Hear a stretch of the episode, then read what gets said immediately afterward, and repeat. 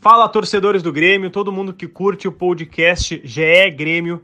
Aqui estamos na edição de número 54 e hoje a gente vai debater se a era Maicon acabou no Grêmio. Ela está no fim e também Jean-Pierre é o meia que o Grêmio procura, que tanto procurou aí no mercado, mas estava dentro de casa? É, e também Tassiano, citado em inúmeras negociações na temporada, mas tem a sua importância para o técnico Renato. Tudo isso a partir de agora.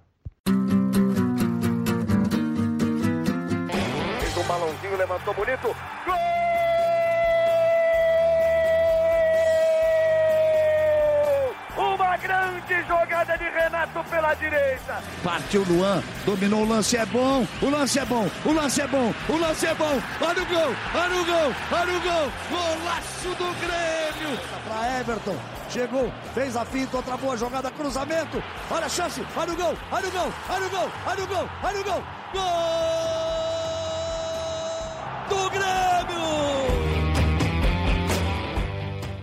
Fala pessoal, tudo bem com vocês? Abrindo mais uma edição do podcast GE Grêmio aqui. Eu sou o Lucas Bubbles, repórter aqui do GE, e hoje eu estou na companhia do meu colega de reportagem também aqui do GE, o Eduardo Moura, que está agora é, ajeitando a cadeira, dado isso? tudo certo? E aí, tudo bem? Vamos para mais um podcast do Grêmio, me ajustando aqui para começar as teses. Exatamente. O Dado vai ter bastante tese hoje e vai estar na companhia de alguns colegas comentaristas aí também. Né? Surpresa, nem tanta surpresa, porque eu já acabei adiantando, mas vamos lá. Hoje a gente vai debater principalmente, é, nesse podcast aqui, quase que todo ele, é uma questão que tem uh, se desenvolvido ao longo dessa temporada. É, a era Maicon no Grêmio chegou ao fim? Esse fim está perto ou está longe? É isso que a gente vai debater é, mas também tem alguns dados que o dado, curiosamente, vai trazer aqui para a gente para contextualizar esse assunto. Rapidinho antes do dado, estamos gravando aqui o podcast dia 6 de novembro, uma sexta-feira, um dia depois é, do Grêmio ter classificado na Copa do Brasil, ter, né, ter avançado às quartas da Copa do Brasil depois de vencer o Juventude por 1 a 0 gol do Tassiano, jogo em que o Maicon saiu aí lesionado no primeiro tempo. E o Dado tem, tem até informação dessa lesão, né, Dado? É isso mesmo, Lucas. Agora há pouco até o, o Grêmio confirmou né, uma lesão grau 1 do Maicon. Né, uh, é, Para deixar claro, são três graus geralmente utilizados aí, né, aí, né? Então o grau 1 é o mais brando, né, o menos grave igual o Grêmio não passou nenhum, nenhuma previsão de retorno. Até tentei falar com o médico também, eles uh, não passaram nenhuma previsão de retorno aí por porque o Michael tem que também ver como vai evoluir a lesão, tem a idade dele, mas enfim, é isso. A lesão confirmada, grau 1, né, para o Michael foi hoje no início da tarde aqui de sexta-feira o Grêmio confirmou o problema. Perfeito, perfeito. É, tu tem alguns números também, né, para que eu, tu fez uma matéria essa semana lá no ge.globo.grêmio que falava exatamente dessa, dessa questão do Maicon, essa, essa irregularidade, digamos, física, né? E também em campo. Exato, né? Ele tá com muita dificuldade para engatar sequência, né? Embora ele tenha feito isso no começo do ano, e aí é que tá a curiosidade, né? O Michael não uhum. completa um jogo, né? não completa 90 minutos desde fevereiro, né? 9 de fevereiro de 2020, o jogo com a Aimoré, se não estou enganado, derrota para o Aimoré. Exatamente. Uh, nesse jogo aí, é, se não me engano, foi o quinto jogo uh, seguido ali que o Michael jogou os 90 minutos. E aí, a partir daí, ele não consegue mais completar por uma questão, por questão física mesmo, né? Ou eventualmente ele é preservado, ou ele está machucado mesmo, né? Lesionado. Depois uhum. da, da paralisação para a pandemia são 16 jogos, né? Ele tem 26 jogos no ano, tá? Depois da, da paralisação são 16 e ele não conseguiu completar nenhum desses. Então tem um claro problema físico, né? De, de performance aí, e ele próprio admitiu isso, né, Lucas? Ele na entrevista sim, coletiva, sim. aquela para explicar o seu, é, digamos assim. No início dessa seu... semana, né, Dado? Isso, exatamente. Pra... Não, isso aí. Você pode interromper sempre. Para falar sobre aquele pedido para sair, né, contra o Bragantino, ele reconheceu, né, eu tenho, tô com um problema físico, isso me incomoda, por isso que eu fico muito irritado e uh, às vezes fico fora de jogos para trabalhar em dois turnos para tentar melhorar essa parte, né? Então não tem né, conseguido sequência mesmo o Michael, né, Lucas? Sim. Sim. É, são números bem preocupantes, assim, principalmente para o torcedor do Grêmio que está aqui nos escutando, porque o Michael é uma referência técnica nesse time, né? Ele, é, ele muda o Grêmio nesses últimos anos. É, para a gente seguir debatendo, é, Dado, e todo mundo está nos escutando aqui, vou convidar rapidamente é, dois comentaristas para incrementar esse debate. O primeiro, o Diogo Olivier, vamos escutar ele aqui, o nosso colega aqui do Grupo RBS, é comentarista do Sport TV, da Rádio Gaúcha, da Zero Hora, em Gaúcha ZH também. Vamos ouvir a opinião do Diogo rapidamente, por favor.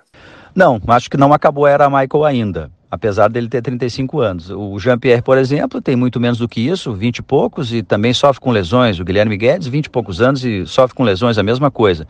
Ah, até porque o Grêmio não tem um volante que chegue nem perto da qualidade do Michael. Então, o que, que eu acho que o Grêmio tem que fazer? É, desde já, preparar um substituto para o Michael, encontrar um jogador com as mesmas condições. O Michael seguramente vai voltar e ele não precisa ser titular absoluto quarta e domingo. Ele pode dar contribuição ainda assim, entrando 20 minutos, 30 minutos, mais ou menos como o Alessandro no Inter.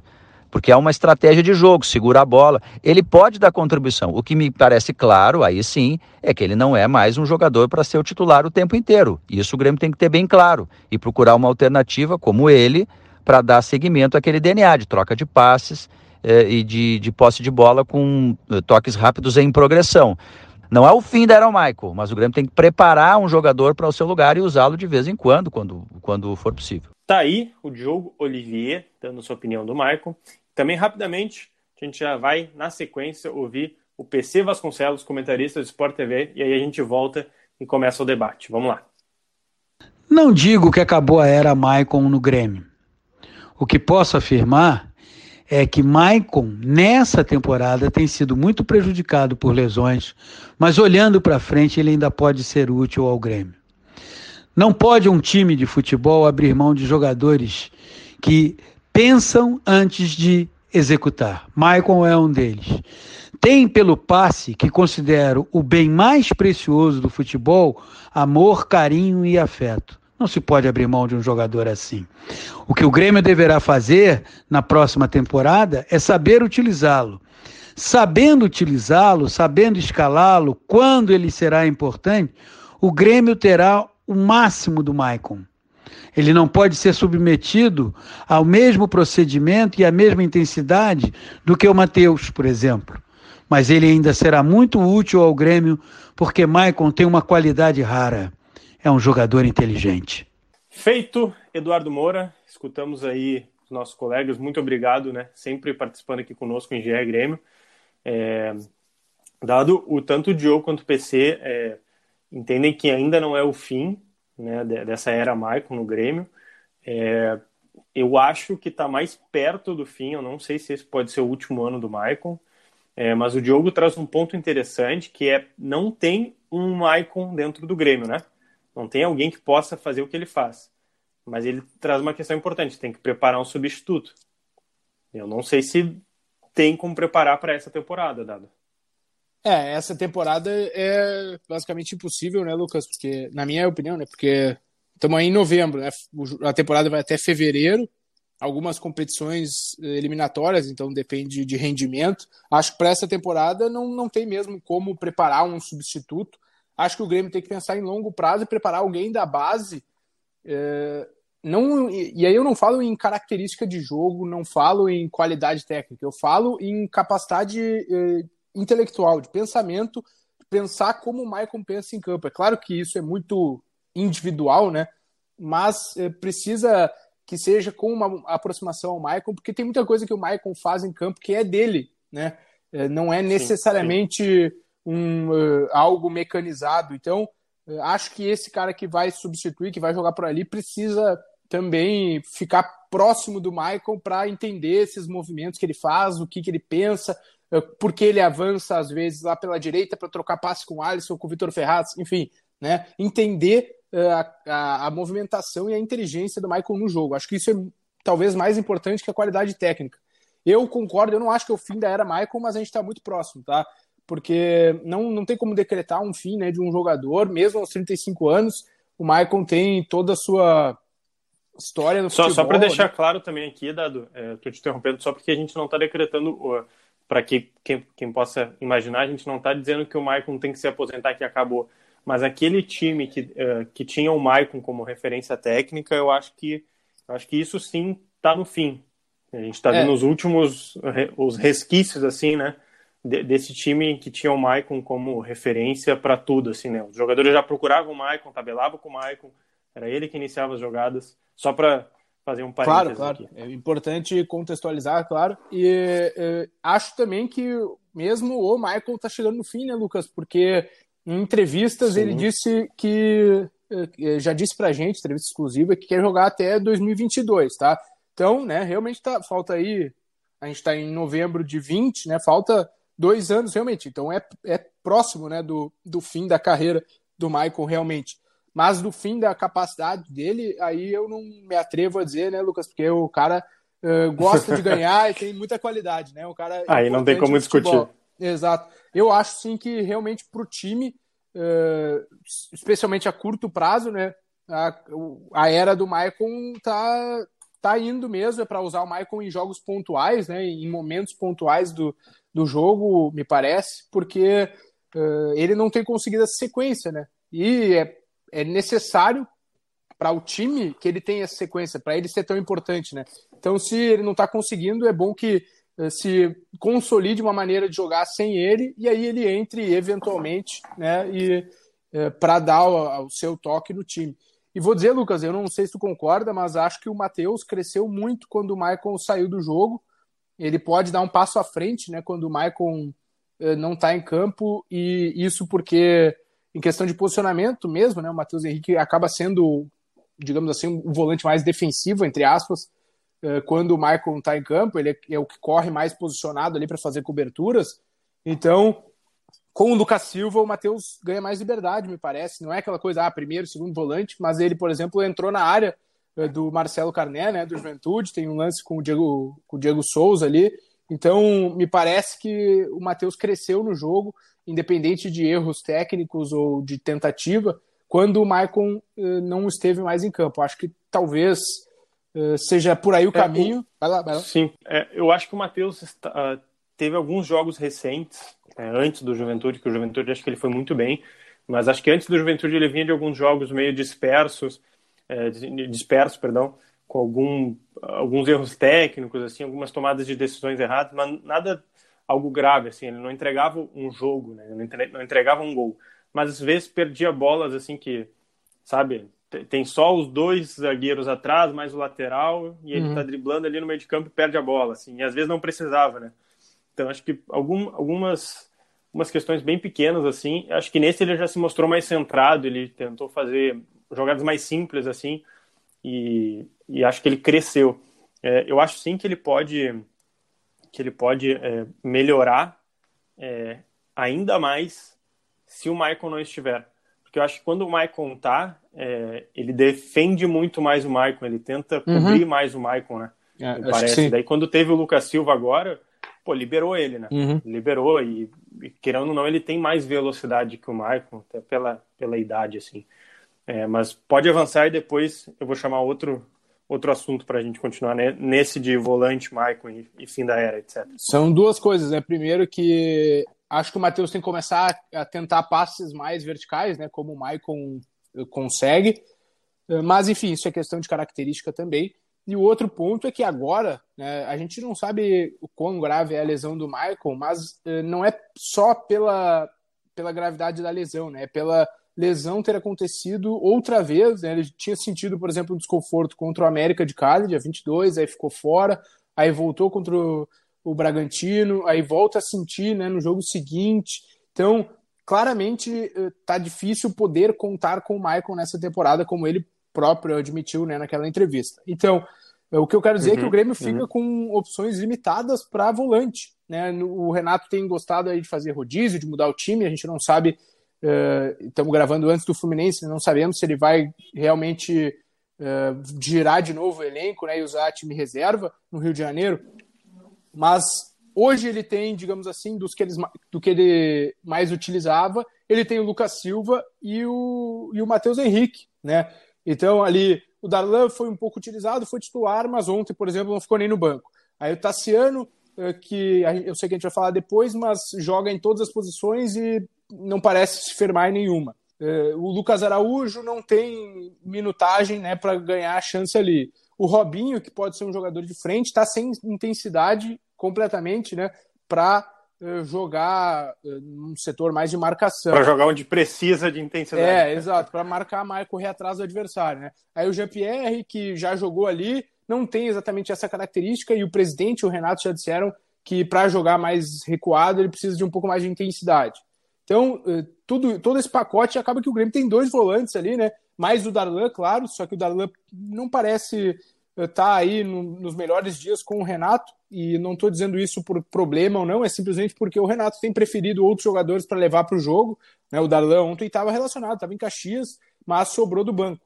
Então, me parece né, que o Renato considera outros jogadores na frente do Darlan. Mas enfim, eu quero dizer é que fica Lucas Silva e Matheus Henrique fica bem restrito nessa posição aí para o que o Renato tiver que fazer daqui para frente. Eles, eles vão ficar sobrecarregados, provavelmente, assim, se não é, se o Renato não mudar esse critério técnico, enfim, a opinião dele de dar mais minutagem ao Darlan, ou até o Lucas Araújo, ou até o Tassiano se firmar ali uh, entre os volantes, seja na do Lucas uhum. Silva ou na do Matheus Henrique, é, os dois vão ficar sobrecarregados.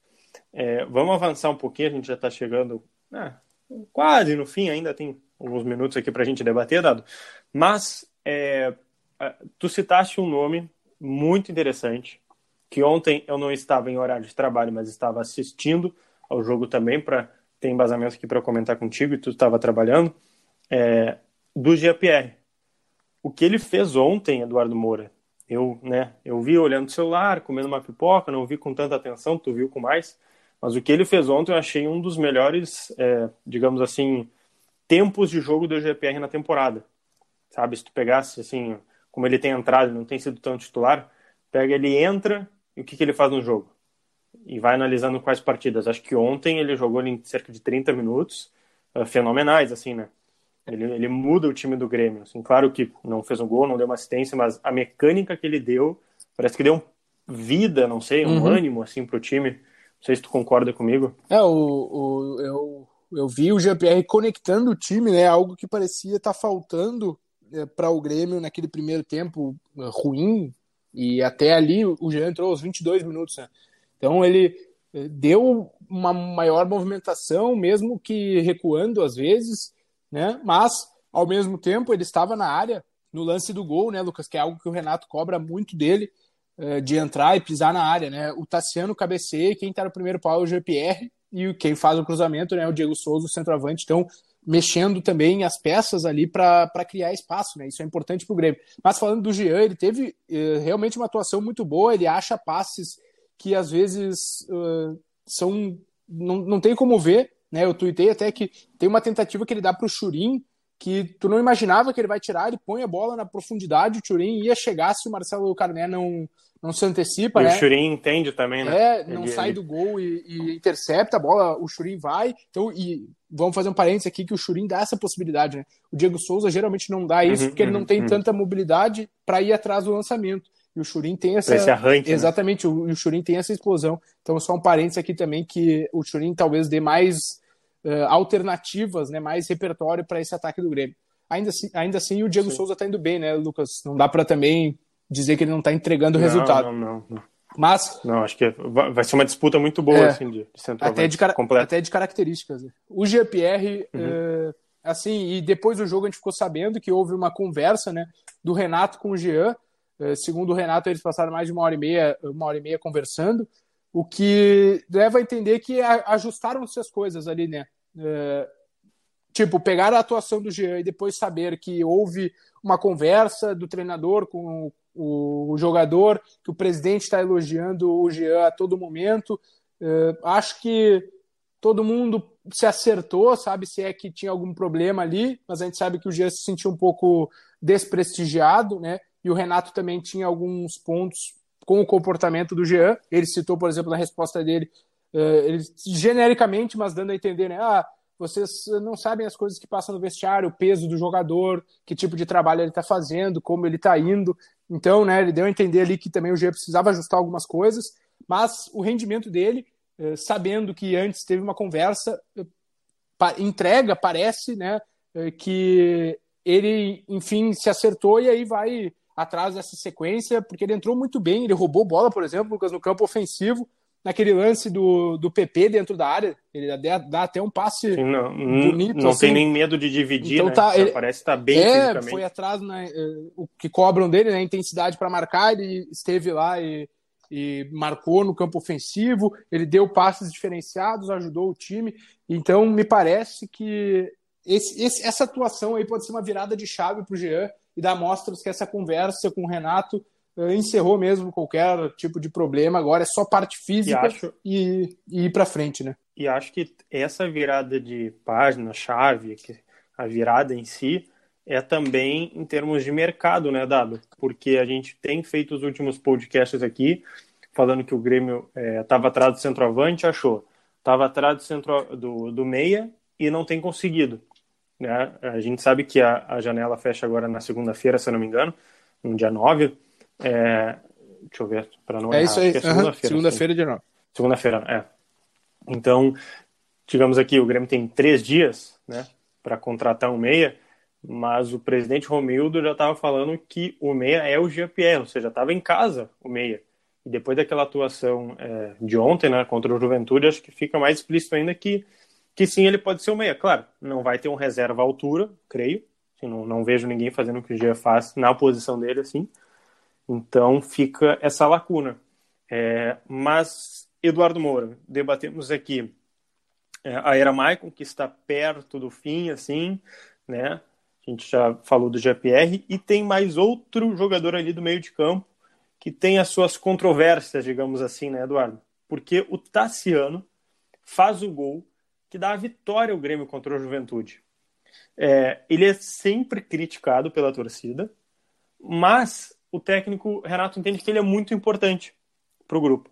E ao mesmo tempo, outro, outra reviravolta é que ele está sempre, sempre não, mas é, ele já foi incluído em negociação com o Santos, foi citado no negócio com o Atlético Paranaense pelo Wellington e agora mais recentemente contra o Cruzeiro, com o Cruzeiro, desculpa, pelo Orejuela. Ou seja, ele é um nome que é uh, veiculado, assim, ele é um nome ventilado, né? Nessas negociações. Tu consegue explicar, Eduardo Moura, o que, que é o Tassiano no Grêmio? Essa, essas divergências de ideias e opiniões? É, se quem comanda os negócios é a diretoria e se quem comanda o time é o Renato, me parece claro que o Renato gosta muito dele, né? E tem na sua palavra uh, isso dito na entrevista, enquanto a diretoria considera que ele pode uh, eventualmente ser negociado, né? Pode render aí ou dinheiro, porque ele renderia um bom dinheiro naquele negócio com o Santos, ou Sim, um sim. abatimento aí para contratar o Orejuela e isso foi vetado pelo Renato, né?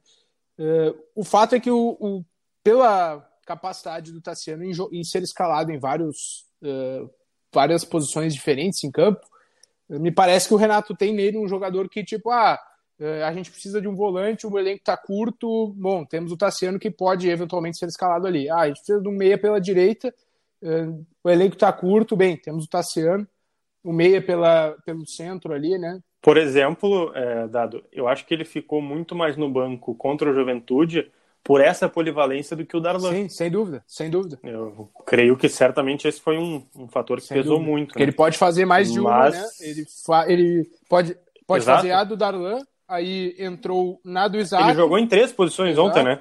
entrou na do Isaac, né? Depois foi pro lado direito, né? Para onde estava o Ferreira. Sim. Inclusive, eu quero fazer aqui. Tem duas coisas que o Tassiano entrega muito bem, tá? Ele entrega uh, essa intensidade, aquela pressão, né? De sair atrás do marcador, de marcar, de ir atrás, de querer roubar a bola, que era uma característica que o Ramiro Uhum. tinha muito. Eu não estou comparando o jogador, mas era uma característica que o Ramiro tinha. Sim, sim, sim. É, e a capacidade de finalização do Tassiano é, realmente é boa. Né? Isso não dá para negar. O Tassiano tem gol, né? ele tem presença de área, que é também um ponto que o Renato é, valoriza muito nele. Né? Porque ah, ele, o Renato sempre pede para aquele meia ali atrás do centroavante estar dentro da área. Acho que ele valoriza em qualquer meia, Exato. né? É, Ele exatamente. pede para sempre o cara estar dentro da área. Então, se, ele, se o Tassiano entrega isso para ele, né, incomoda o zagueiro, tá lá cabeceando, por exemplo. Então, eh, me parece que esses pontos são positivos e eu acho, eu acho o Tassiano para centro de jogo um cara que tecnicamente não entrega o que deveria, né? uh, como volante ou como meia, eu acho que ele não, ele não tem a capacidade de criação, capacidade técnica que esse time do Grêmio precisa e, e cobra do jogador, né? De trocar mais passes, de ser mais técnico. Mas lá pela direita. É aí que tá. Que eu acho que ali é o. É, é o eu acho que ali é a posição ele poderia dele. Ser, ganhar continuidade e ser mais testado. Porque ali dá a chance dele uh, ter presença diária, uh, premia a intensidade dele de voltar, de marcar, de ajudar, e faz ele usar a força dele, né? Ele arrasta o adversário, aquela coisa de, de força. Então, por ali, eu acho que ele se consolidar como um, um meia pela direita, né? Como é o Alisson, menos, menos atacante, driblador, aquela coisa, uh, alegria nas pernas, e mais meia mesmo, eu acho que é, por ali poderia funcionar. Inclusive, eu já falando com pessoas uh, ali, empresários e tal do Tassiano, já falei que por ali eu acho que é o lugar que ele mais poderia uh, se sentir bem. E o Sim. empresário falou: não, ele, tem, ele poderia ser lateral também, ele poderia ser um belo lateral se fosse adaptado para a função, eventualmente. Né? Então, acho que pelo. É, Olha aí. Só não joga de goleiro é, exatamente, altura ainda. Exatamente. É, acho que ele poderia ser trabalhado ali pela direita. Não, porque a, o Renato já escalou ele ali, né, Lucas? Não é novidade também, não estamos falando aqui nenhuma. Ó, descobri a, a, a Sim, roda. Óbvio. Mas é, nunca é, ele uhum. ganhou sequência ou entrou mais por ali. Eu acho que ele, pelo lado, ele talvez dê mais ao time do que pelo centro, que exige uma capacidade técnica dele que ele não, não entrega. Perfeito. É, Eduardo Moura, chegamos ao fim aqui do podcast. É, todo mundo que nos escutou, agradeço é, pela permanência né, na audiência até agora. A gente sabe que foram vários assuntos, assim, né? Três assuntos principais, Maicon, GPR e Tassiano, além de todo esse contexto, né? E, Eduardo Moura, tem agora o jogo contra o Fluminense, final de semana, né? O Brasileirão lá no Maracanã. É, e também já tem quartas de final da Copa do Brasil semana que vem, no meio da semana, ainda acho que não tem a é, data precisa, que... mas é contra o Cuiabá. É, é, acho que vai Fala. ser quarta, né, Lucas? Porque é, eu sei que eu estou me antecipando aqui, mas é que na, no fim de semana que vem tem eleição, né? Então todos os jogos são sábado. É, não pode ter jogo domingo. Então, hum, e, o, e, e, o Grêmio então joga é. domingo de noite, é meio difícil o jogo ser terça, o jogo do Grêmio, né? Então acho que o Grêmio vai para quarta mesmo com o Cuiabá, tem que olhar a tabela do Cuiabá aqui na Série B, vamos ver. Cuiabá joga contra o Brasil Isso, de Pelotas. No sábado, né? Então, sábado, então pode jogar na, na quarta-feira, né? É. Mas então, gremistas, o jogo vai ser contra o Cuiabá. É, não esperem moleza, tá? Porque vocês olham já o time da Série B, né? Mas é o vice-líder. É. Né? Tá sempre ali entre líder. É, líder não, porque a Chapecoense está tá abalando na Série B. Mas é sempre ali vice-líder, terceiro colocado. Então, é um time perigoso, mas estes são assuntos né, sobre o Cuiabá e sua campanha. Assunto para a semana que vem para a gente debater.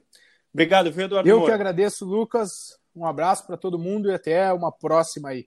Até a próxima, até a próxima. Bom, pessoal, é, a gente sempre repete aqui, porque pode né, ter alguém que esteja escutando pela primeira vez ou também não gravou em outras vezes que a gente falou, mas vocês podem nos encontrar sempre em ge.globo barra Grêmio, vai cair na página dos podcasts do Grêmio. Todas as edições estarão lá e as notícias em ge.globo Grêmio. Também, se quiser procurar a gente em aplicativos como Spotify, Google Podcasts ou Apple Podcasts, só digitar lá, GE Grêmio. E aí pode escolher a edição que você preferir, que você quiser, e nos escutar, beleza? Muito obrigado e até a próxima.